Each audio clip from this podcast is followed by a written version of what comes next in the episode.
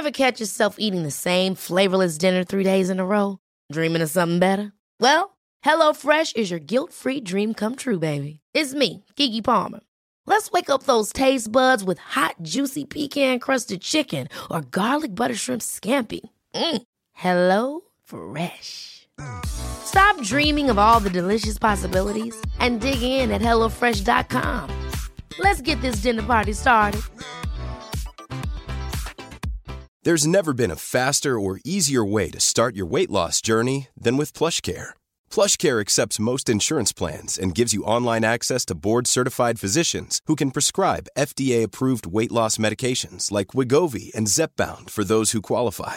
Take charge of your health and speak with a board-certified physician about a weight loss plan that's right for you. Get started today at plushcare.com slash weight loss. That's plushcare.com slash weight loss. plushcare.com slash weight loss. Quality sleep is essential. That's why the Sleep Number Smart Bed is designed for your ever-evolving sleep needs. Need a bed that's firmer or softer on either side? Helps you sleep at a comfortable temperature? Sleep Number Smart Beds let you individualize your comfort so you sleep better together. JD Power ranks Sleep Number number 1 in customer satisfaction with mattresses purchased in-store. And now, save 50% on the Sleep Number limited edition Smart Bed for a limited time. For JD Power 2023 award information, visit jdpower.com/awards. Only at a Sleep Number store or sleepnumber.com. ¿Te has preguntado cómo es la medicina realmente en Latinoamérica en el siglo XXI? ¿Cuáles son los aprendizajes y retos que han marcado tu vida? Mi nombre es Óscar Cervantes, médico y apasionado de la educación. Busco ayudarte en tu superación académica y además aquí puedes escuchar las mejores historias de la mano de médicos no convencionales y personajes fuera de serie que se han vuelto un punto de referencia en sus ámbitos. Hablamos desde emprendimiento, salud mental, avances científicos, humanidad y lecciones de vida, creyendo firmemente que la educación y perseverancia son la base de la autorrealización y que sin fracasos no hay victoria. Bienvenido a Medimexa Podcast.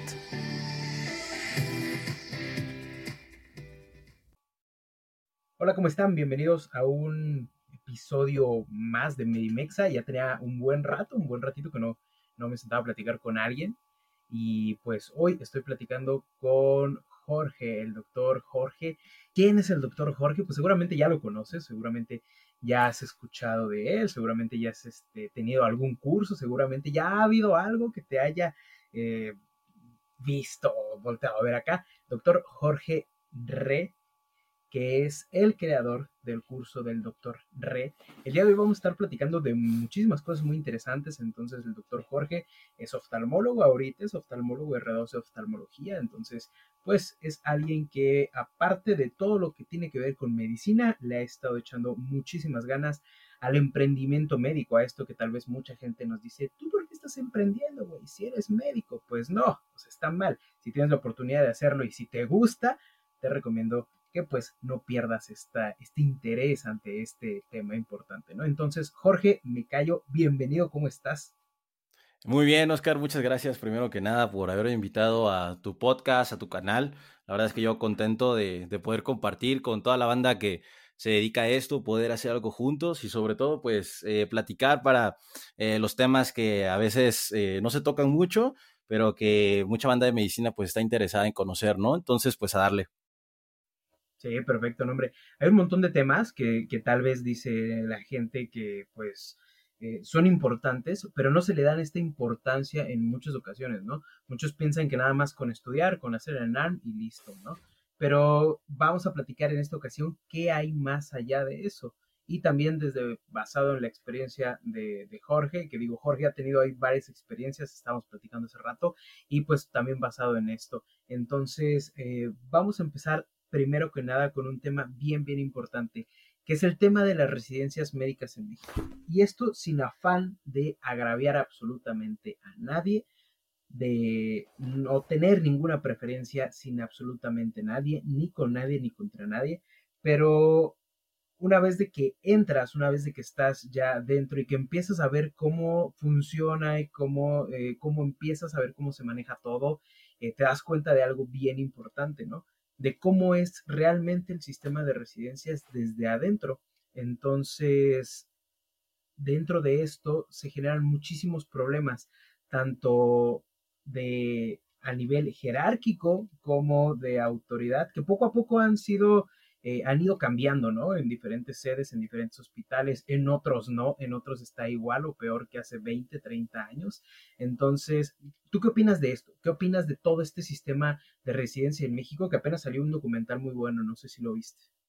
Sí, justamente eh, apenas no tiene mucho que, que, veía este documental, el de Resiste Residente, y la verdad es que eh, cuando yo lo vi me quebró, o sea, me puse a llorar, eh, le marqué a mi mamá y recordé, ¿no? Todos esos momentos eh, como muy duros de la residencia, la primera vez que entré, porque creo que eso es lo primero, ¿no? El cambio drástico de un estilo de vida a otro, ¿no? Que es entrar a la residencia fíjate que me identifiqué en muchas partes, ¿no? Eh, cuando, o sea, yo recuerdo mucho eh, meterme al baño y marcarle a mi mamá y decirle, oye, mamá, ¿sabes qué? La neta ya no quiero estar aquí, cabrón, ya me quiero ir, eh, ya no aguanto, este, no sé qué estoy haciendo, no sé si merezco estar aquí, resulta que no soy tan bueno como, como creía, muchas cosas muy fuertes, ¿no?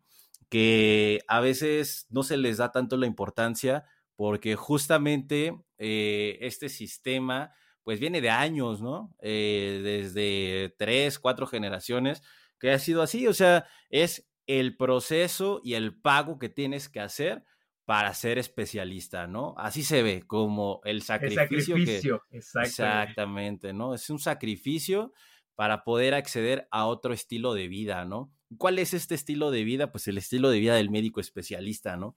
que siendo muy objetivos, pues no es para todos, esa es la realidad, ¿no? Tienes que analizarlo bien desde un punto de vista ya más frío. O sea, un especialista tiene su, su práctica pública, ¿no? Digamos, su turno de ocho horas, eh, por ahí así, y de ahí se va a la priva, eh, y de vez en cuando hace guardia, si eres quirúrgico, pues operas, ¿no? Estamos hablando de que trabajas de un día de 24 horas, pues yo creo que unas 15 horas, o sea, todo el tiempo estás con el pinche teléfono, estresado por los pacientes, eh, preocupado por qué va a pasar, ¿no?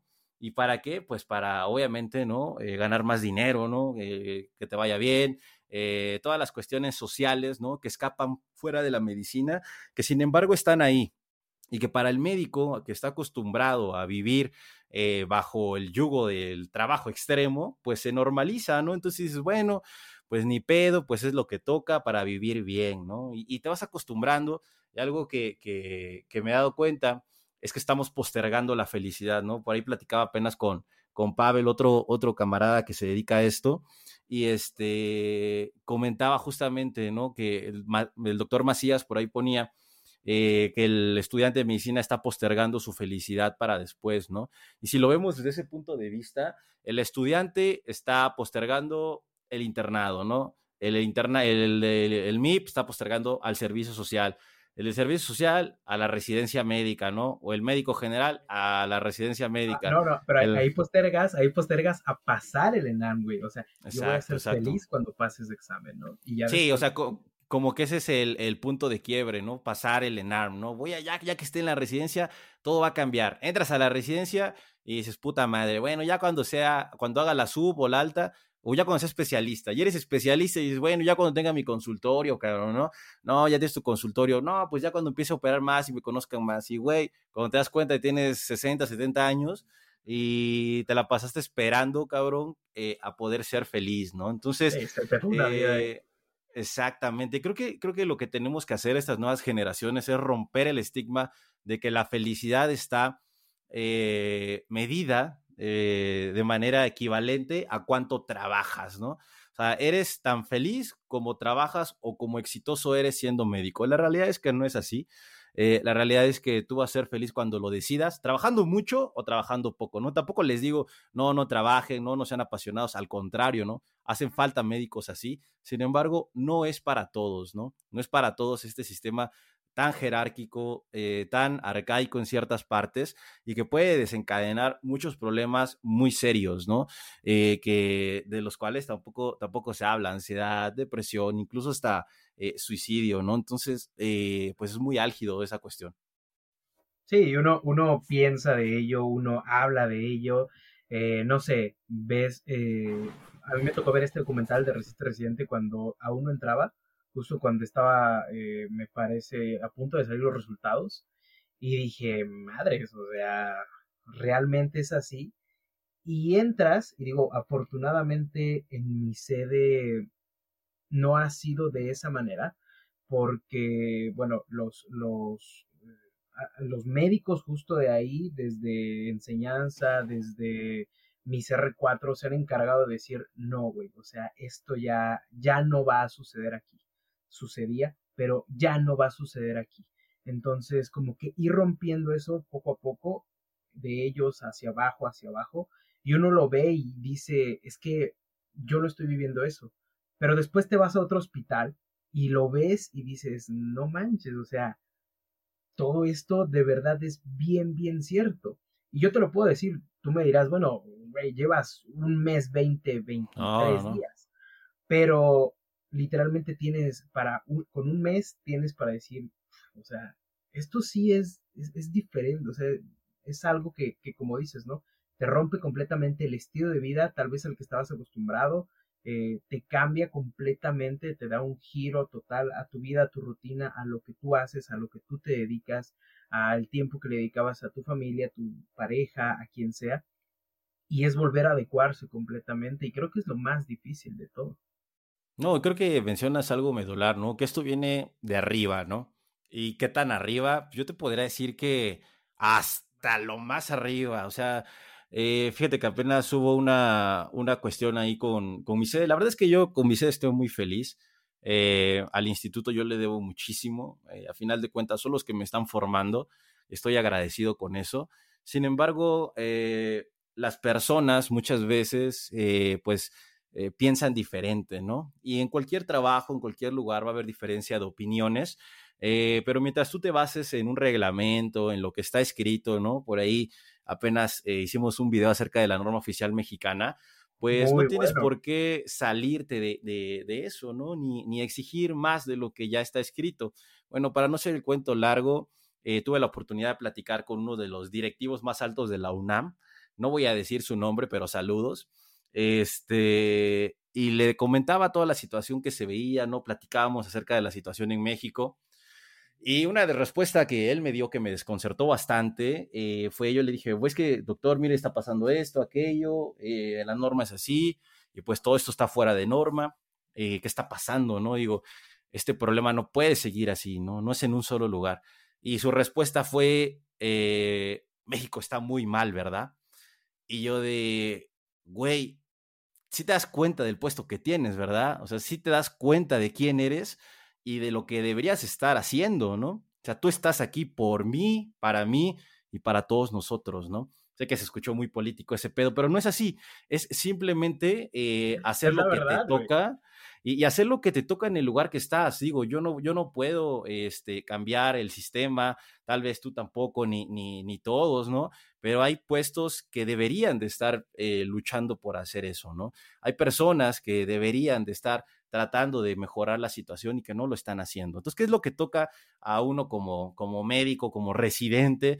Eh, pues hacer lo que, lo que nos toca, ¿no? Si eres R más, tratar bien a tus R menos, eh, el compañerismo, el romper estas prácticas y eventualmente cambiará, ¿no?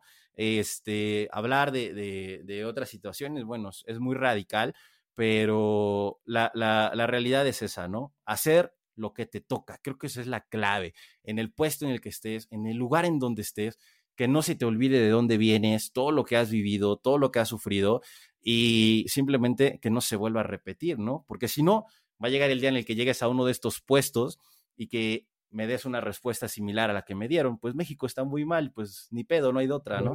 está, está, muy cañón eh, eso, ¿no? Manches. Sí, está súper cañón. Y digo, uno, o sea, entra con esa, tal vez sigues con esa mentalidad, ¿no? Por ejemplo, yo tengo esa mentalidad de, a mí cuando pueda y cuando tenga la oportunidad, voy a hacer el cambio, voy a empezar a hacer el cambio. Eh, hay gente en la que a algún punto, y sí me quedo ahorita, sí, sí me quedo así de, güey, ¿en qué punto de la vida se te olvidó? O sea, ¿en qué punto de la vida te volviste así? No sé, tal vez tiene que ver muchísimas cosas, tanto de despersonalización, pero sí, o sea, al momento que yo entré, yo estaba así como de, como cuando te estás ahogando, ¿no? Estás en el agua y estás, ah, eh, ah no, espérate, espérate, no, y, me decían los R4, güey, es que esto cambia esto, esto pues es así, pero hay que estamos haciendo un cambio. Y yo, no, espérate, no. Y después también eh, eh, la, terapeuta me decía, es que déjate llevar nada más. O sea, no, no te conformes con eso, pero no luches con eso, porque no le vas a ganar. Entonces, al momento en que, en que cambió ese chip para mí, y, te digo, o sea, en donde estoy no es un mal lugar.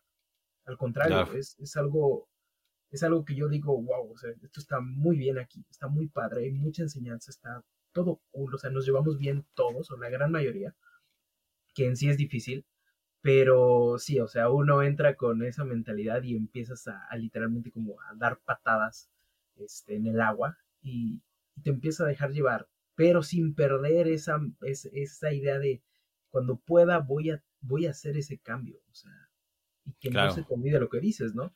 No se te olvide todo lo que te costó y de dónde vienes. Creo que eso es súper, súper importante. Y, otra parte que, que mencionas ahorita justamente es no tener esos estigmas de pedir ayuda, ¿sabes? Eh, muchas personas dicen, bueno, pues que esto es así, cabrón, y pues no hay otra más que aguantarse. Entonces, hay muchas herramientas, digo, están los psicólogos, eh, muchos tenemos incluso llegar hasta el psiquiatra, cabrón, ¿no? Ya lo he dicho en otros, en otros videos, pero yo tengo como eh, mucha ansiedad siempre. de hecho, tengo trastorno de ansiedad generalizada ya de hace años por tanta pinche presión, cabrón. O sea, esa madre te acaba por, por hacer daño, ¿no? Entonces, eh, tienes que tener tu apoyo tanto médico como psicológico, como de tu familia, como de tus amigos, apoyarte, cabrón, saber que no estás solo, ¿no? Que no es el fin del mundo, que no eres el primero ni el último que lo va a pasar eh, y, que, y que tienes de dónde, de dónde sacar más herramientas, ¿no? Y otra cosa es que eh, mencionaba acerca de que las sedes a veces no son tan malas, ¿no? Y es cierto, o sea, mi sede, y a comparación oftalmo de yo que estaba en trauma, puta, es una décima parte de, de lo pesado que era, ¿no? Pero apenas hacía un video, fíjate, y hablaba de esto, y decía, no, pues que mi sede, este, o bueno, en mi especialidad, pues este, voy a comer, eh, duermo, ¿no? Este, o sea, no normal, la noche, o sea, sí. pero exactamente, ¿no? Y, y, me caché en el momento y dije, ¿qué puta madre estoy diciendo? O sea, esto es lo normal de un ser humano, ¿no? Exacto. Que coma, que duerma, que vaya al baño, que no le griten, güey, que no lo. Voy que a no, comer. Que no, exacto, que no digan que es un pendejo, güey. Exacto, o sea, es lo normal, cabrón. Y uno se sorprende en medicina y en la especialidad de decir, güey, o sea, lo normal es lo extraordinario en medicina, ¿no? Y no debería de ser así, cabrón. O sea, debería, deberías de poder ir a comer, deberías de poder ir a eh, descansar por lo menos un ratillo, ¿no? Porque, cabrón, o sea, eh, esto, como es así, pues ni pedo, es, es así y te tienes que aguantar, ¿no? Pero es lo que te repito, o sea, muchos dicen, es que cambia, ¿no? En el R2 cambia, el R3 cambia, el R4 en pero la... Sigues, este... Pero sigues, por, sigues postergando la felicidad, güey, o sea... Exactamente. No, y, y, y deja eso, o sea... Exacto.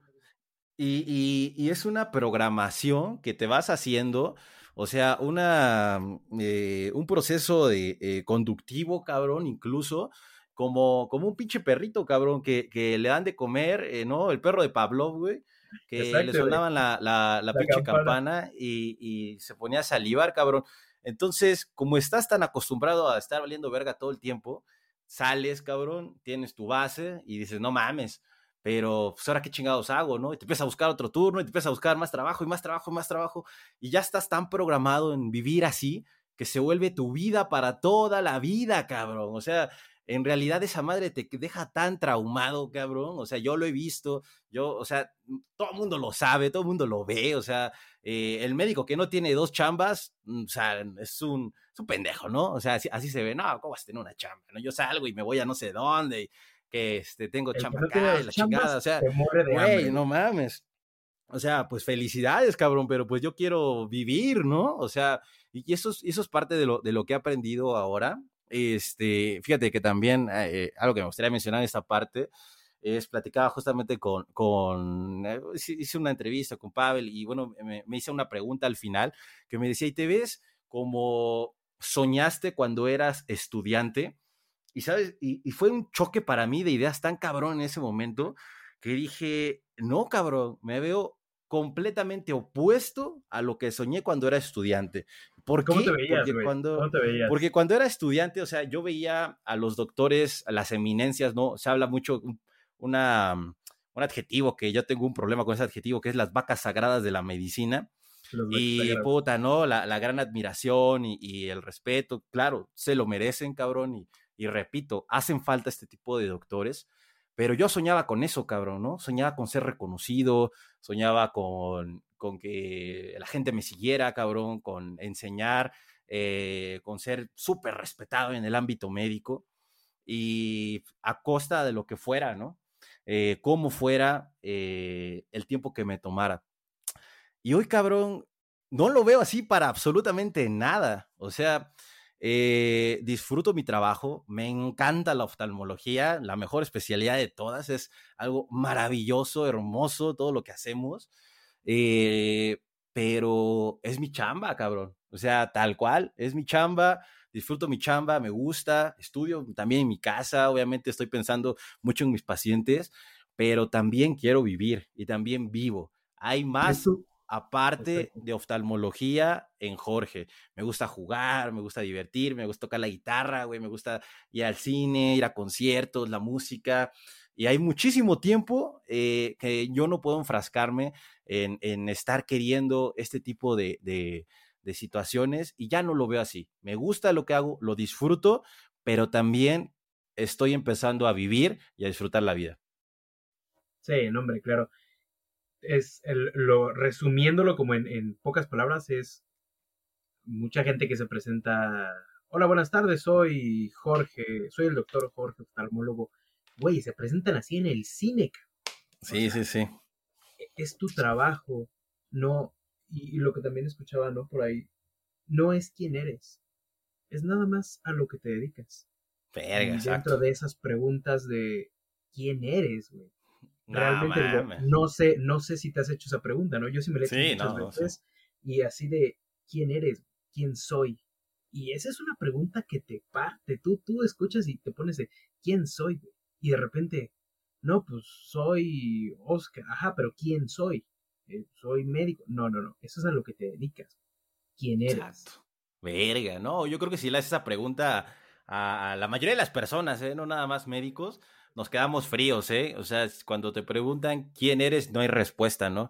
Muchas, eh, muchas veces eso te hace entrar en crisis cuando te das cuenta que, que lo que tú creías que te definía o que eras es simplemente parte de lo que haces, ¿no? Yo igual me definía como médico, como doctor y su puta madre y esto y aquello, y güey, eso no es lo que eres. ¿Quién en esencia eres?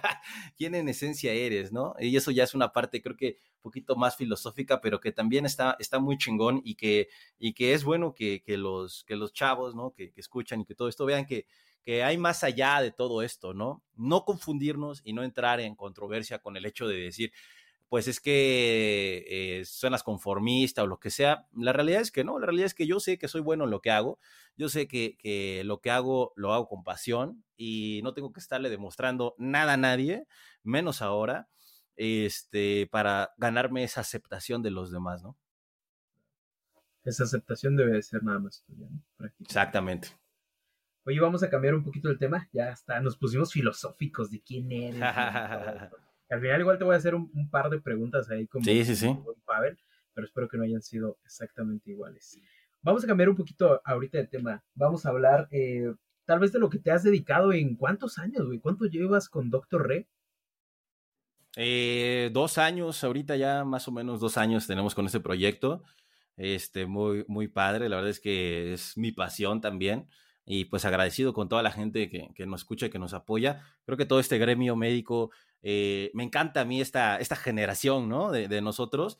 en donde todos compartimos, todos estamos dispuestos a colaborar, este, nadie como que este, se mareó eh, en el ladrillo en el que nos subimos, porque es un pinche ladrillito ¿eh? en el que estamos. Es un ladrillito, güey, eh, Sí, la neta, y, y, y, que todos son bienvenidos, ¿no? Entonces, a mí me encanta esta generación.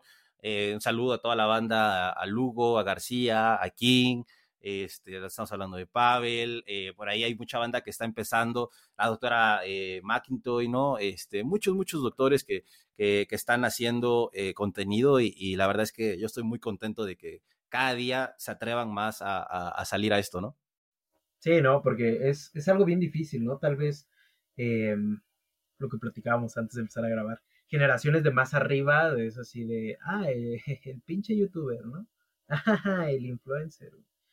Pero es algo bien difícil el hecho de quitarse la pena y de exponerse ante, güey, es literalmente ante el mundo. En China pueden googlear Doctor Re y sale, güey. Y dicen, este güey, ¿quién es? ¿No? Entonces, es literalmente, es literalmente exponerte al mundo. Digo, o sea, yo creo que a ti te pasa, eh, acá nos pasa, eh, tenemos gente que nos escucha desde el podcast de, de, Colombia, de Ecuador, de Argentina, y yo creo que tú también eh, en, Patreon tienes ahí gente de, de, Latinoamérica, ¿no? Que si dices, al, momento, la primera vez que me pasó eso, sí dije, o sea, así de que se inscribió y que te estaban en Zoom en las clases y, ¿de dónde eres? No, pues es que yo soy de Colombia, y así de, no manches, o sea, si es así como un, un shock, si dices, güey, cómo. O sea, para mí fue al menos así. no, es, es, bonito, es bonito. Sí, sí, sí, sí. Y basado en eso, dentro de la preparación para el NARM, ¿en qué crees que deba, deba girar esa preparación? No nada más, eh, eh, eh, más o menos como en porcentajes, ¿sabes? Este, cuánto porcentaje debe de ser tal vez de estudio, de mentalidad, de todo esto, más o menos tú cómo lo definirías. Yo diría que es un 50-50, ¿no? Entre eh, eh, tener todo en orden, eh, y con eso me refiero a tu persona, y un 50% de estudio, ¿no? Porque si no tienes una y otra, vas a acabar dando vueltas. fíjate que yo soy de los partidarios de, de no hacer curso, ¿no? Digo, y esto a lo mejor suena un poco contradictorio porque es a lo que me dedico y a lo mejor no deberíamos estarlo diciendo, ¿no? Porque es lo que hacemos pero Porque se me sale ahorita, pero a, mí no, a mí no es algo, y, siempre soy así, ¿no? Muy real. Creo que eh, algo también de esta generación, de que nosotros que nos dedicamos a esto, es que más allá de que queramos hacer un negocio, lo platicamos hace rato, ¿no? Más allá de que queramos ganar dinero, queremos ayudar, ¿no? Queremos compartir. Eh, yo creo que todos los que también hacemos YouTube o hacemos podcast o nos dedicamos a, a, a hablar con la gente, es cierto que tenemos un poco de narcisismo, un poco de, de, histriónicos, platicaba también con, Lugo, nos gusta, cabrón, o sea, nos gusta estar en contacto con las personas de esta manera, ¿no? Que no creas, eh, yo, por ejemplo, cuando doy una exposición me pongo nervioso, ¿no? O sea, es, algo raro para mí. Eh, eh, hacer algo de a lo que me dedico, pero en vivo, ¿no? Ahí en las clases y esto, es extraño. Aparte la gente, como dices, se espera que sea una clase diferente, ¿no? Porque pues a se dedica ese güey, ¿no? Entonces, a hacer algo chingón. Pero regresando a la parte del ENARM, este, yo eh, a lo que iba es más allá de un curso, creo que tienes que tener un buen plan, ¿no? Plan de ataque, ¿no? Por ahí, este, el arte de la guerra, ¿no? Conocer al enemigo, cabrón. Saber a qué es a lo que te estás enfrentando. Yo cuando hice mi primera investigación acerca del ENARM por allá de décimo semestre, que ya llovió bastante, eh, me di cuenta de cuántos médicos presentaban y cuántos no se quedaban, ¿no? Que era lo que yo tenía que hacer para ser mejor que estos médicos, ¿no? O estar en competencia con ellos. Entonces, eso fue, eso creo que es lo primero que tienes que hacer, saber a qué te vas a enfrentar, conocer el examen, cuántos aspirantes van, cuántas preguntas son, de qué se trata, cómo está dividido, saber exactamente contra qué vas. Si no sabes eso, eh, empiezas eh, y, y, no, no magnificas justamente lo que mencionamos hace rato, eh, a, qué, hacia la guerra a la que vas, cabrón, ¿no? Entonces, eh, una vez que sabes eso, yo creo que ya necesitas ordenar ahora sí todo, ¿no? Tener un buen temario, tener una buena guía Y ahí es donde entra en quite todos los cursos, ¿no? Tanto los que nosotros hacemos como los de las eh, grandes academias que hay. Eh, yo eh, coincido y, creo que muchas, muchas personas en que no importa cuánto te cueste el, curso, sino más bien que tú te sientas cómodo, ¿no? Ya si tienes para gastar más de 50 mil pesos, pues es tu pedo, hazlo. Si no tienes, pues no lo hagas. Hay mucho material libre por ahí por la web que puedes utilizar para prepararte, pero tienes que tener un orden. Una vez teniendo el orden, ahora sí, me voy a organizar. ¿Cuántas horas voy a estudiar? Yo sí era muy, muy, este, eh, pues muy obsesivo con esto y hacía eh, calendarios de estudio por horas, ¿no? O sea, despertar 7 de la mañana, ejercicio 7 a 8, 8 eh, a 10, primera sesión, 10 a 12, o sea, pero no lo recomiendo, la neta, porque puede afectar un poquito tu, estabilidad emocional y mental. Pero... ansiedad, Sí, sí, sí, definitivamente. Pero sí hacer algo un poquito más eh, ameno, ¿no? Tal vez tres horas, eh, perdón, tres sesiones de estudio en un tiempo que te vaya a acomodar bien, ya con tu temario, tener todo listo, dónde voy a estudiar, mis GPCs ordenadas, mi este, simulador, lo que tú quieras, y ahora sí, ¿no? Y tener algo que siempre les menciono, una buena red de apoyo, o sea, explicarle a tu familia, ¿no? A ver, ¿saben qué? Voy a hacer un examen que está bien cañón y necesito que me hagan, que me echen eh, la mano, ¿no? ¿Por qué? Porque yo tenía muchos problemas a veces, por ejemplo, con mi papá, que ponía la pinche película a todo volumen, y decía, no mames, estoy estudiando, papá, qué pedo, ¿no? Ya hasta que lo entendieron y pues ya como que me hacían el paro.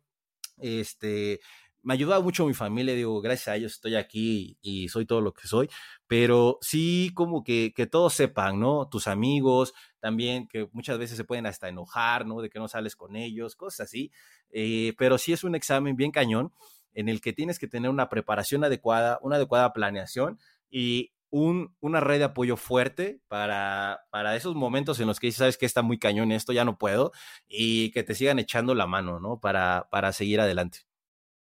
Perfecto. Oye, ¿y cómo estudia Jorge ahorita? ¿Cuál es el, el secreto efectivo de estudio de Jorge que tal vez crees que se pueda aplicar? Digo, tal vez es completamente diferente a cómo estudiabas para el ENARM a cómo estudias ahorita para tu residencia. Pero algo que tengo que... haber quedado.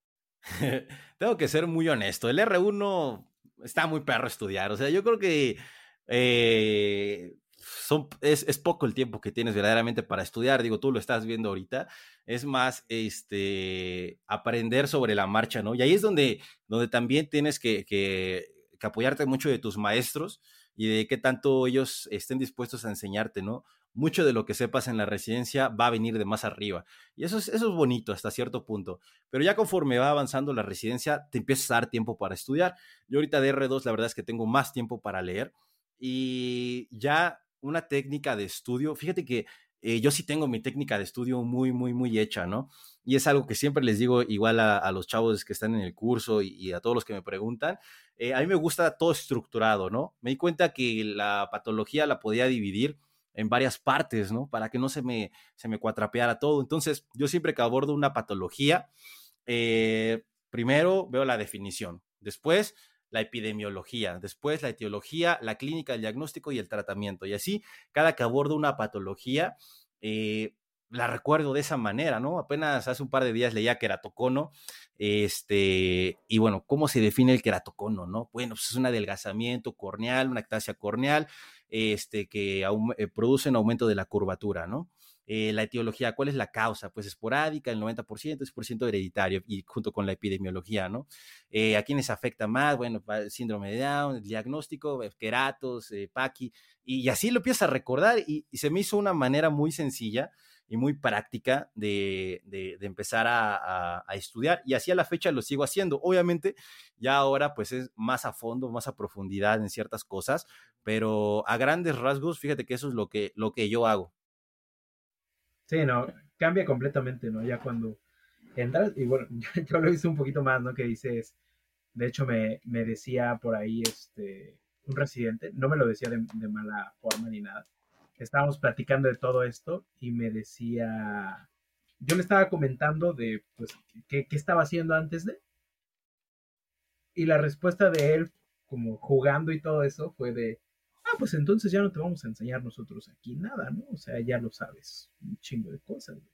Yo me quedé así de, güey, no mames, o sea, medicina interna, bueno, en este caso, entras y es así de, no mames, güey, lo que sé es nada, güey, este es un mundo.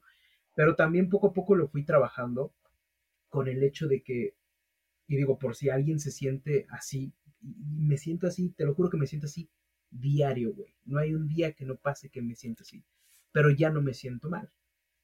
Lo fui como aterrizando un poco más con el hecho de, mira, güey, haz de cuenta que tú estás en una balsa en medio del mar, en la noche, y prendes una vela.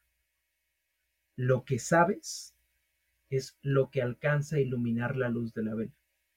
Eso es lo que sabes. Lo que no sabes, tanto de medicina, medicina interna, cirugía, oftalmología, lo que sea, o del mundo, es todo lo negro que no alcanzas a ver. Es la inmensidad de la oscuridad es lo que no alcanzas a ver. Y eso es lo que no sabes, ni del mundo ni de la medicina. Y eso exactamente le pasa a toda la gente.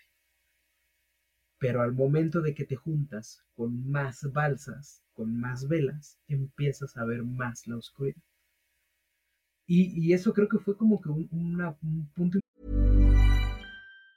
Many of us have those stubborn pounds that seem impossible to lose, no matter how good we eat or how hard we work out. My solution is PlushCare. PlushCare is a leading telehealth provider with doctors who are there for you day and night to partner with you in your weight loss journey. They can prescribe FDA-approved weight loss medications like Wagovi and Zepbound for those who qualify. Plus, they accept most insurance plans. To get started, visit plushcare.com slash weight loss. That's plushcare.com slash weight loss. One size fits all seems like a good idea for clothes until you try them on. Same goes for healthcare. That's why United Healthcare offers flexible, budget-friendly coverage for medical, vision, dental, and more. Learn more at uh1.com. importante de darme cuenta y decir, está bien que sienta que no sé, porque el momento que sientes que sabes todo, estás jodido, güey. Dejas de crecer, dejas de preguntarte, dejas de, de sorprenderte, güey. Yo ahorita veo una enfermedad y me quedo así de, güey, eso nunca lo había visto, güey. O sea, una, una hipersecaemia, me decían otra vez, una hipersecaemia, y yo así de, ¿qué es eso, güey? No, ¿Quién sabe? O sea, nunca lo había escuchado, güey. Entonces, había cosas que jamás había escuchado y, creo que está bien verlo de esa manera, ¿no? Porque muchas veces te sientes así de, pues es que no sé, güey, siento que no sé y no sé. Y creo que eso pasa desde que eres estudiante hasta, pues hasta ahorita. Sí, creo que esa analogía que, mencionas está, está muy chingona, la neta. Y, y, qué bueno que nuevamente, ¿no? En estas nuevas generaciones, pues se preste más. Fíjate que en mi, en mi sede, los R más, eh, puta, o sea, eh, por eso también existe esto, ¿no? De los años, eh, porque mucho de lo que vas aprendiendo viene de arriba, ¿no? Y que tengan esa disposición de enseñarte, eh, pues justamente, o sea, también es otra manera de la cual se aprende, ¿no? A través de, de, los compañeros, a través de, los superiores e incluso de los que están abajo de ti, ¿no? Muchas cosas no las vas a saber y puede que un R menos, un interno, un estudiante lo sepa no tiene absolutamente nada de malo. Eh, decir, pues qué chido, ¿no? Que lo sabes y, si no lo sabemos, pues vamos y lo estudiamos, ¿no? Sin, sin ningún problema, nadie tiene el conocimiento absoluto y exactamente cuando te empiezas a creer que, sabes todo, pues es cuando, cuando todo se va a la chingada y cuando hay problemas verdaderamente, ¿no? Porque puedes incluso hasta, hasta equivocarte, ¿no? No está, no está mal decir que no sabes, eh, al contrario, eh, lo importante es qué vas a hacer con eso que no sabes, ¿no? Eh, tratar de, aprenderlo, tratar de, saberlo para la próxima vez y, seguirle echándole ganas. Sí, claro, siempre. En cuanto a un punto bien importante que quiero abordar contigo también, la toma de decisiones, güey. Específicamente, bueno, tal vez mucha gente ya sepa eso, eh, pero tomar una decisión, por ejemplo, eh, para, para, este camino es, es, bien difícil. Pongo tal vez mi ejemplo. Este era mi segundo en que sí, que yo en un punto dije, si no lo paso, ya, o sea, yo no voy a seguir perdiendo el tiempo en eso, no me va a definir eso, pero sé que puede haber muchísimas otras cosas a las que me puedo dedicar. Eh, pues no pasó, pasó y pasé y ya de repente fue así de, güey, o sea, ¿cómo estoy hasta acá? O sea, no sé, no sé ni qué hice, güey, apreté todos los botones, güey, ¿no?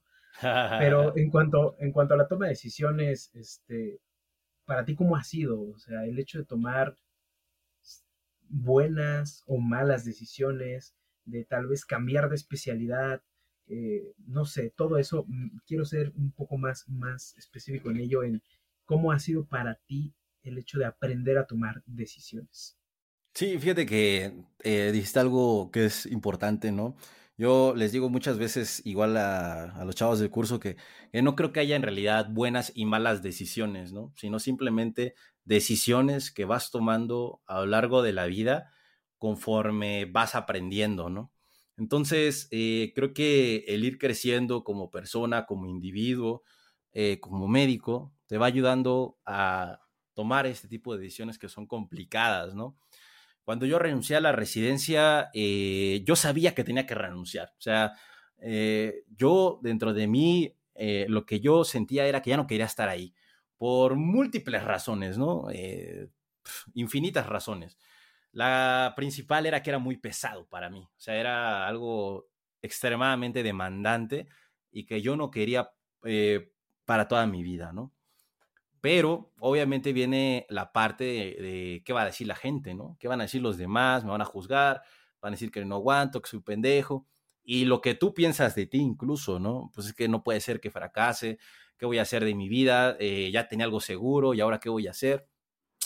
Pero la, la realidad era que yo no quería estar ahí, ¿no? Entonces iba a estar en un lugar donde iba a ser completamente infeliz y miserable, eh, por, nuevamente por múltiples circunstancias, pero simplemente dije, ¿sabes qué? Eh, tienes que ver por tu integridad, ¿no? Y esa fue una decisión, incluso podría decir que fácil en ese sentido, ¿no? Porque era eso o era mi vida, ¿no? Y no literalmente, o sea, no me iba a morir tal vez, pero era qué voy a hacer de, de, mí, ¿no? Entonces fue sencillo el poder tomar esa decisión y decir, ¿sabes qué? Hay que hacer otra cosa, ¿no? Y después, conforme fui avanzando en eso, me fui dando cuenta de que siempre que haces algo con pasión y con amor, las cosas salen bien por alguna extraña manera, ¿no? Eh, cuando empiezas a hacer las cosas eh, por dinero, por fama, por qué dirán los demás, porque quiero ser mejor que todos, mm, eh, las cosas se empiezan a torcer en algún punto, fíjate, que fue lo que me sucedió yo creo cuando entré a trauma, cuando yo entré a trauma, eh, entré con la mira fija en el dinero, en el, bueno, es una especialidad quirúrgica y pues todos esperan que yo sea quirúrgico, todos esperan que pues yo no puedo ser familiar, por favor, o sea, soy Jorge, ¿cómo, cómo se va a ver que Jorge haga medicina familiar, no? Urgencias, ¿cómo, no? Tiene que ser alguna de estas grandes especialidades. Eh, la neta es que yo siempre he sabido que me gusta dormir, que me gusta vivir bien, me gusta el cotorreo. Eh, y no sé en qué chingados estaba pensando cuando pensé que iba a ser más sencillo, ¿no? Entonces, eh, nuevamente voy creciendo, voy descubriendo este camino y digo, ¿sabes qué? Voy a hacer lo que yo quiero, cabrón. ¿Qué es lo que yo quiero hacer? Bueno, pues yo quiero vivir bien, estar tranquilo, tener tiempo para mis cosas ¿Qué especialidad me va a dar eso? Oftalmo. Yo no sé ni idea de, no tenía ni idea de oftalmo, más allá de lo que sabe el médico general, no sabía de nada de la lámpara de hendidura, nada de este, las lupas, todo lo que nosotros hacemos. Y por alguna extraña razón entré a oftalmología y me enamoré de oftalmología, ¿no? Más allá que, que, creo que es la mejor especialidad y verdaderamente lo creo, eh, creo que estaba convencido de que era el lugar para mí y la vida que yo quería, ¿no? Era, eh, estaba haciéndolo por primera vez lo que yo quería hacer, sin importarme lo que los demás dijeran, que si había renunciado, todo me valió madres. Hice lo que yo quería hacer en ese momento, lo que Jorge como individuo necesitaba.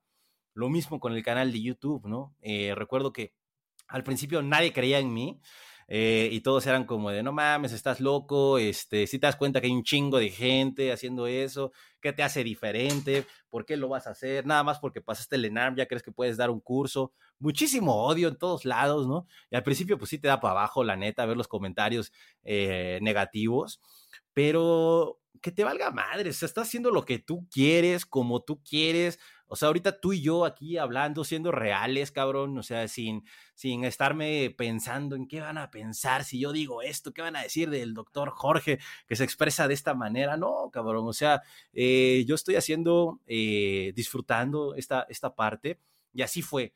Disfrutar cuando hice mi canal de YouTube, disfrutar el proceso de la residencia nuevamente y entrar a un lugar en el que yo decidí que quería estar ahí. Entonces creo que mucho de, la cuestión de tomar decisiones es verdaderamente qué es lo que tú como persona, Jorge, quieres. ¿Qué quieres para tu vida? No qué quiere tu mamá, no qué quiere tu papá, el vecino, el doctor, tu novia. ¿Tú qué quieres, cabrón? Una vez que empiezas a descubrir eso, empiezas a tomar mejores decisiones, ¿no? Y empiezas a hacer las cosas por amor y por pasión. Y lo demás, como platicábamos hace rato, viene por añadidura, ¿no? De repente te empieza a ir bien, de, repente empiezas a tener más suscriptores, de repente este, todo empieza a cambiar, la gente te trata bien, eh, y, no por quien seas, ¿no? Sino porque tú estás tratando a la gente de igual manera, cabrón, ¿no? O sea, estoy convencido de que tú recibes lo que das y, justamente creo que, creo que eso es eh, una de las razones por las cuales esta generación nuevamente de creadores de contenido pues está subiendo y está subiendo y, les va bien y nos sentimos felices de poder hacer esto, ¿no?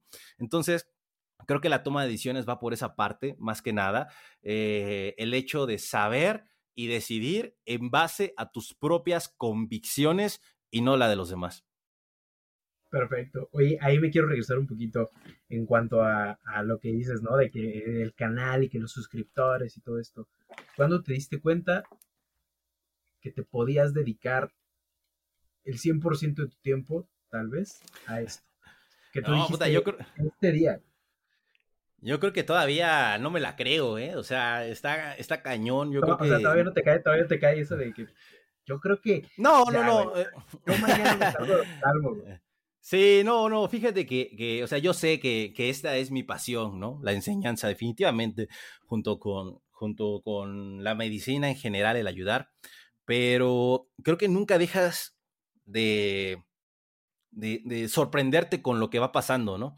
De repente te llega un mensaje de alguien que le está yendo de la chingada y que tiene la confianza, cabrón, de, de abrirse contigo y tú decir, verga, güey, ¿no? Este, gracias, cabrón, y, déjame te marco, güey, o déjame te mando un audio, cabrón, este, para ver qué pedo, ¿no? Eh, a mí no me acaba de caer el 20 de eso, ¿no? Eh, que muchas veces me dicen, güey, es que tu pinche historia ha inspirado y su puta madre. Digo, ah, mames, yo qué chinga voy a estar inspirando, güey. O sea, pero muchas, muchas, personas me dicen, oye, güey, tampoco este, menosprecies lo que has hecho, ¿no? Y la realidad es que me ha costado mucho, eh, se ha sufrido, seguramente tú igual compartes esta parte, ¿no? De que no creen en ti, de que eh, te vienen comentarios negativos, pero en el momento en el que empiezas eh, ya a ver materializado todo lo que estás haciendo, y no me refiero a lo económico, que también está chido, obviamente, ¿no?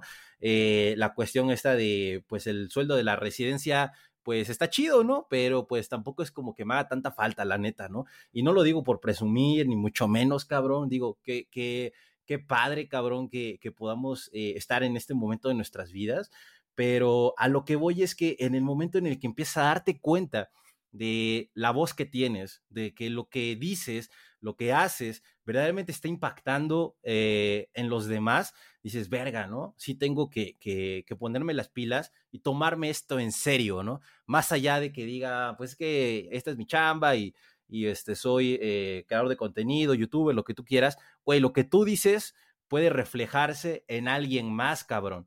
O sea, eres eh, hasta cierto punto alguien a quien las personas ve, deja que admiran que ven, o sea, para bien o para mal, te están viendo las personas. Entonces, que eh, ahora sí que como, como le dijo el tío Ben a Spider-Man, ¿no? Una, este, una gran, responsabilidad, un gran poder conlleva una gran responsabilidad, ¿no? Entonces, este, creo que, creo que mucho, mucho de eso es nunca tienes que creértela del todo, cabrón, porque es similar al conocimiento. Eh, si tú crees que sabes todo, pues te vas a la chingada. Si crees verdaderamente que eres famoso, que eres influencer o todo esto, se te va a subir la calabaza, la neta.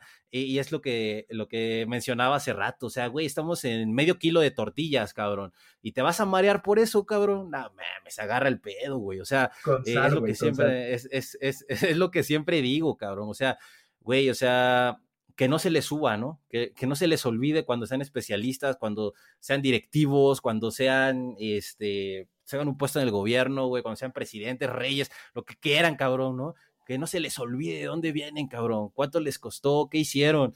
Eh, yo creo que, que, justamente nunca hay que, hay que olvidar eso porque es el momento en el que empiezas a cambiar quién eres.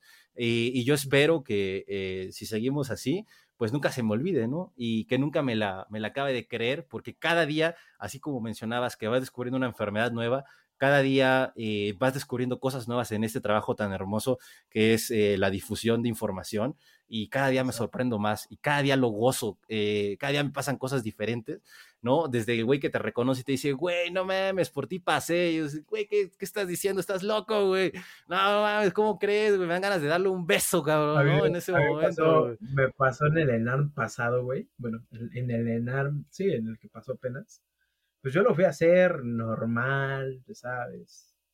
Iba con mi novia, normal. Y saliendo, güey. Así, ¡eh, Medimexa! No mames. Güey, güey, Medimexa. Y dije, y otro, güey, tú eres el de Medimexa. Güey, no mames, un abrazo. Y yo así de, ¿qué pedo, güey? Llega un güey así y me dice, oye, güey, ¿tú eres el de Medimex? Sí, es que yo estaba en tu Patreon, güey, vamos a tomarnos una foto. Y yo así de, no, jodas, güey. sí, no mames, o sea. Al final este vato de la foto terminó trabajando acá en Medimex, ¿no? Este, ah, qué chico. Uno de los colaboradores, güey, está chido, güey, está chido. Claro. Este, pero sí, güey, o sea, eso que dices está, está bien, bien padre. El hecho de que, de que no se te olvide quién eres, de dónde vienes. Y, es juego también un factor muy importante. Me quiero regresar un poquito eh, a lo que decíamos de la toma de decisiones. Eh, aunado un tanto a lo de lo que está pasando este año, ¿no? Lo platicábamos, la deserción. Eh, creo que este año está o muy marcada o de verdad está muy alta. Y con esto, en cuanto a decisión y al, al otra al otro tema que te había comentado, pero lo quiero como meter aquí por un poco de tiempo. Eh, en cuanto a toma de decisiones, todos, eh, lo que decías, ¿no? Todos los médicos, no todos los médicos eh, deben de ser especialistas, no porque no puedan, sino porque tal vez, y yo me he dado cuenta, y yo se los digo porque luego me preguntan, ¿no? Oye, este, ¿qué, qué hago para, para la especialidad, para escoger? Si de, güey, te tiene que encantar esa madre. Porque en el poco tiempo que lo he visto, sí me he quedado así de, es que si no te encanta, no lo vas a disfrutar. No vas a tolerar tal vez, mm, que no, no digo que esté bien, pero no vas a tolerar esos malos tratos. No vas a tener como esa motivación intrínseca que te diga, es que yo lo estoy haciendo por esto, porque me gusta. Entonces, bajándolo un poquito a la toma de decisiones, ¿cómo se puede tomar o cómo crees que se pueda tomar es mejor esa decisión de qué voy a hacer para que no pueda o para que no vuelva a pasar lo de este año, ¿no? Muchas veces fue tal vez como por lo que dicen de chapulineo, de pues, güey, yo quería pero pues eh, no me alcanzó, güey, me voy a trauma, o yo quería esto y me voy a gineco, ¿no? Y al final, pues entran y dicen, pues eh, es que no era lo chido, güey, porque yo quería ser oftalmólogo. Entonces se terminan frustrando y dicen, pues ya mejor me salgo. Y le terminan quitando el lugar a alguien, ¿no? ¿Tú cómo crees que podemos, o cómo crees que se pueda abordar o que se pueda eh, mejorar e-, este punto de decisión? Fíjate que es un tema muy álgido, de que he escuchado muchos puntos de vista, la cuestión de la renuncia este año, ¿no? Eh, creo que si bien es, es, eh, es innegable, que mucho tiene que ver el cómo se eligió la especialidad, ¿no? que a muchos les alcanzó para especialidades que pensaron que no les iba a alcanzar y a otros les alcanzó para otras que a lo mejor no pensaban agarrar, ¿no? Eh, que dijeron, bueno, pues ni modo, agarro esta. Entonces, eh, aquí yo creo que hay dos vertientes, ¿no? Eh, muchos critican el hecho de que, pues, ¿qué, ¿para qué chingados agarraste eso si no sabías si te iba a gustar, ¿no? yo no lo veo tan, tanto de esta manera hace un par de años te hubiera dicho, pues porque puedo, cabrón, ¿no? Pues es mi pedo, güey. O sea, yo pasé el ENARM y, y soy muy chingón y si no lo vuelvo a hacer, cabrón, ¿no? Que era como yo pensaba antes. Hoy no lo veo así. Hoy lo que yo creo verdaderamente es que tienes el derecho de hacer algo y que no te guste, ¿no? eh, tienes todo el derecho de, decir, ¿sabes qué? Pues no me gustó la chingada, que le quitas el lugar a alguien más, que este, no debería de ser así.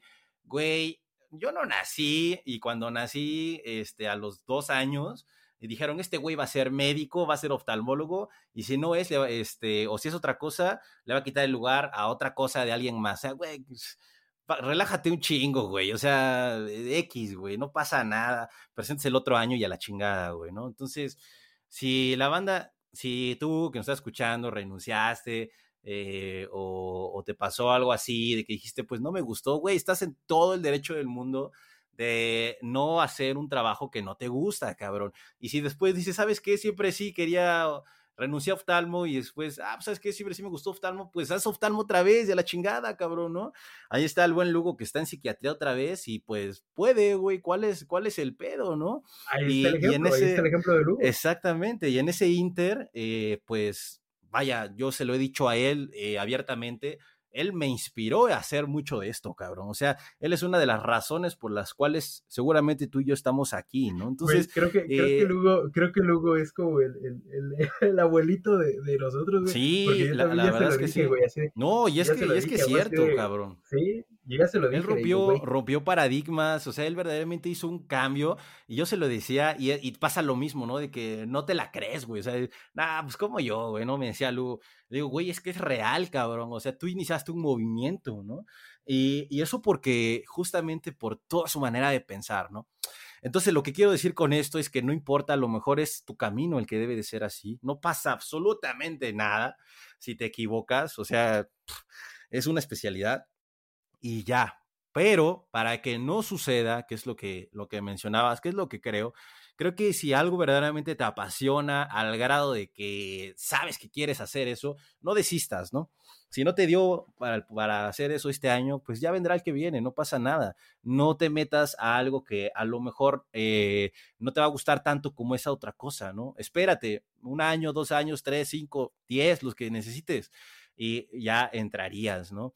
Eh, por otro lado, eh, si siempre quisiste o si a lo mejor no tienes idea más bien de qué es lo que tienes que hacer, pues acércate, pregunta, eh, tenemos, hay varios especialistas que dan charlas, ¿no? De, cómo es la especialidad y seguramente te va, te va a ayudar a, tomar una decisión más concreta, ¿no? Pero sí, si tienes ya seguro qué es lo que quieres hacer, no le muevas. Así que toda la vida has pensado en ser cirujano, pues qué chingados andas eh, metiéndote a oftalmo, ¿no? Medicina siempre interna, pensaste, siempre pensaste hacer interna. Fíjate que tengo una, una, amiga, Dani, este, está haciendo interna ahorita, y yo le decía, no mames, pero ¿por qué agarraste esa mamada si estaba para oftalmo? Y debería ser oftalmo, y ella también tenía como el gusanito. Y agarró interna, ¿no? Le valió madre, y salió bien alta. Y está feliz, cabrón, está feliz ahorita en interna, ¿no? Es una chinga pero está contenta. Y, creo que si te apasiona algo tanto, pues tienes que seguir ese camino, ¿no? Eh, no pasa nada con esperarte, eh, no pasa nada con, con, eh, con seguir estudiando, pero también si te equivocas, no pasa nada, ¿no? Ahí está nuevamente Lugo, aquí estoy yo, este, lo mencionabas hace rato, ¿no? Que no pasaste el examen, ahí estás tú, cabrón, ahí está todo el mundo, güey, que hay ejemplos de que, eh, pues si se persevera, vas a encontrar verdaderamente qué es lo que te apasiona, ¿no? Sí, no, hombre, claro. Fíjate, yo el año pasado, y se los cuento luego, yo quería cirugía, güey. Y de repente fue así de, no pasé y todo, y dije, te da para abajo, pero en este punto sí me quedo así de, güey, ¿qué chingados estaba pensando en cirugía? Y tal vez sí pensaba en eso, de que no, es que cirugía, el dinero, los que operan. Pero yo ahorita lo veo y digo, qué bueno que no pasó. De verdad que qué bueno que no pasó. Ya nada más para cerrar un poquito, porque ya andamos como sobre el tiempo. Eh, te quiero hacer tres preguntas. Dentro de estas tres preguntas, no hay ni buena ni mala, ni abierta, ni cerrada, ni nada. Te puedes explayar lo que quieras o puedes contestar así. Va. Dentro de esta, la primera pregunta más o menos se parece a lo que te decía Pavel, pero con un contexto diferente. Si tú tuvieras la oportunidad de volver en el tiempo y de preguntarle, de ver a Jorge de primer semestre, ¿qué le dirías? Ah, relájate un chingo, güey. Eso le diría de una, güey. Relájate un chingo, güey. Eh, todo va a estar cool y disfrútalo, güey. Disfrútalo porque no se repite, ¿no? Eh, pero fíjate que, que aún así eh, lo volvería a hacer todo exactamente igual, porque si no, no estaría aquí, ¿no? La otra pregunta, fuera de la medicina, libro, película o serie que puedas recomendar. Fíjate que eh, eh, hubo un tiempo que me preparaba para, cuando fue lo de Peña Nieto, dije, no mames, cuando me pregunte cuáles son mis tres libros favoritos, tengo que tener la respuesta a esa, ¿no? Y este, me acuerdo que la preparé y ya, o sea, ya, me la sé, ¿no? Eh, te voy a decir mis, tres libros favoritos. El primero de ellos es Las batallas en el desierto de José Emilio Pacheco, porque es el primer libro que leí verdaderamente por convicción, me lo regaló mi tía. Eh, el segundo libro que, que, me ha marcado mucho es un libro que leí junto con mi papá, que es El Código da Vinci, una novela que es una mamada, pero que lo que representa para mí es el haberlo leído con mi papá, ¿no? Que cuando regresara platicábamos y todo esto, este, muy, muy, muy, muy chingón. Y el último es eh, Memorias de mis putas tristes, de Gabriel García Márquez, porque pues está chido, o sea, está, está muy bueno. Pero fíjate que hace eh, no mucho tiempo conocí a, a una doctora con la que, con la que salí y justamente hablábamos de esto y me recomendó un libro que la neta se ha convertido en uno de mis libros favoritos, este, que es Reflexiones, eh, Meditaciones más bien, de Marco Aurelio. Ese es el que yo les recomendaría si pudieran leer. Es un libro buenísimo, habla, es un libro de filosofía, pero está... Es acerca del estoicismo exactamente, pero está eh, muy, muy, muy cañón.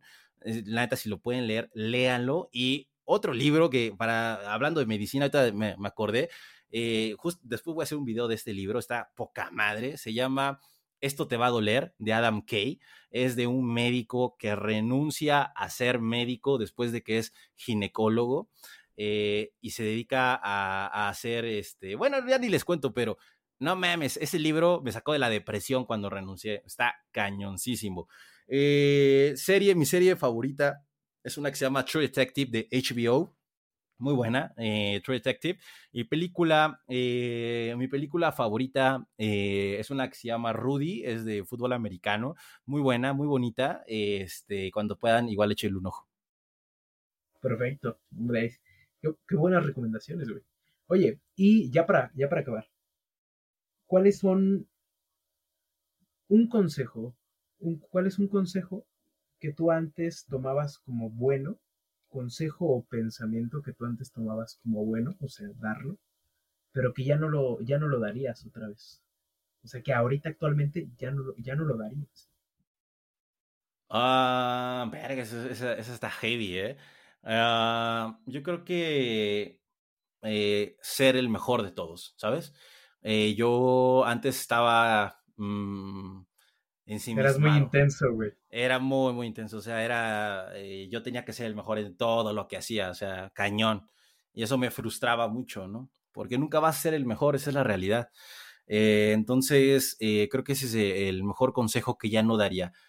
no quieras ser el mejor siempre, sino trata de dar lo mejor de ti, ¿no? De hecho, tengo un tatuaje que dice, no se logra ver, pero dice good but not the best, ¿no? Y un número dos. Eh, y es para que nunca se, nunca se me olvide, ¿no? Que, que soy bueno, pero que también mm, no siempre es eh, sano querer ser el mejor. No me malinterpreten. Obviamente tienes que dar lo mejor de ti y querer ser lo mejor que puedas todo el tiempo, pero que no se te vuelva una obsesión.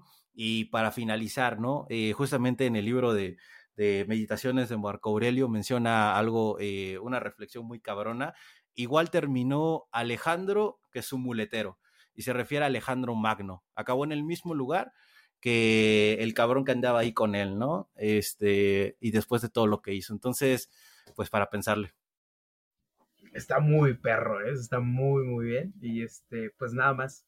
Te agradezco un montón, un montón la, la plática, Jorge. Estuvimos ahí como una horita más menos. Y pues nada más, de verdad, muchísimas, muchísimas gracias. Una gran persona, un gran amigo.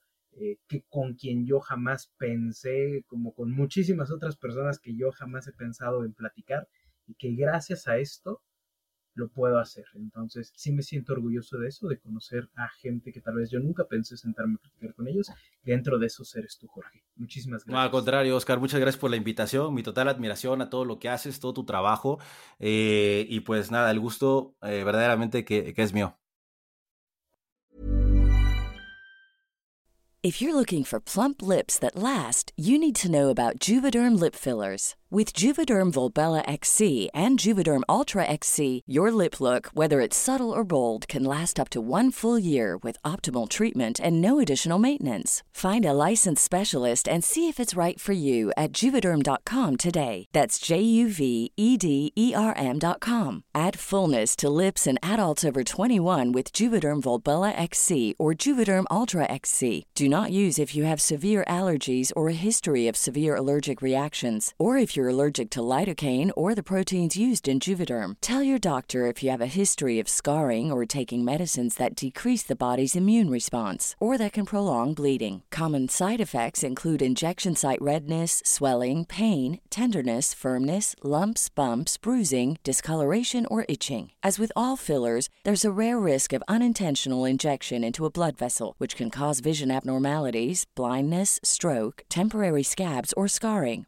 For full important safety information, visit juvederm.com. Ever catch yourself eating the same flavorless dinner three days in a row? Dreaming of something better? Well, HelloFresh is your guilt free dream come true, baby. It's me, Kiki Palmer. Let's wake up those taste buds with hot, juicy pecan crusted chicken or garlic butter shrimp scampi. Mm.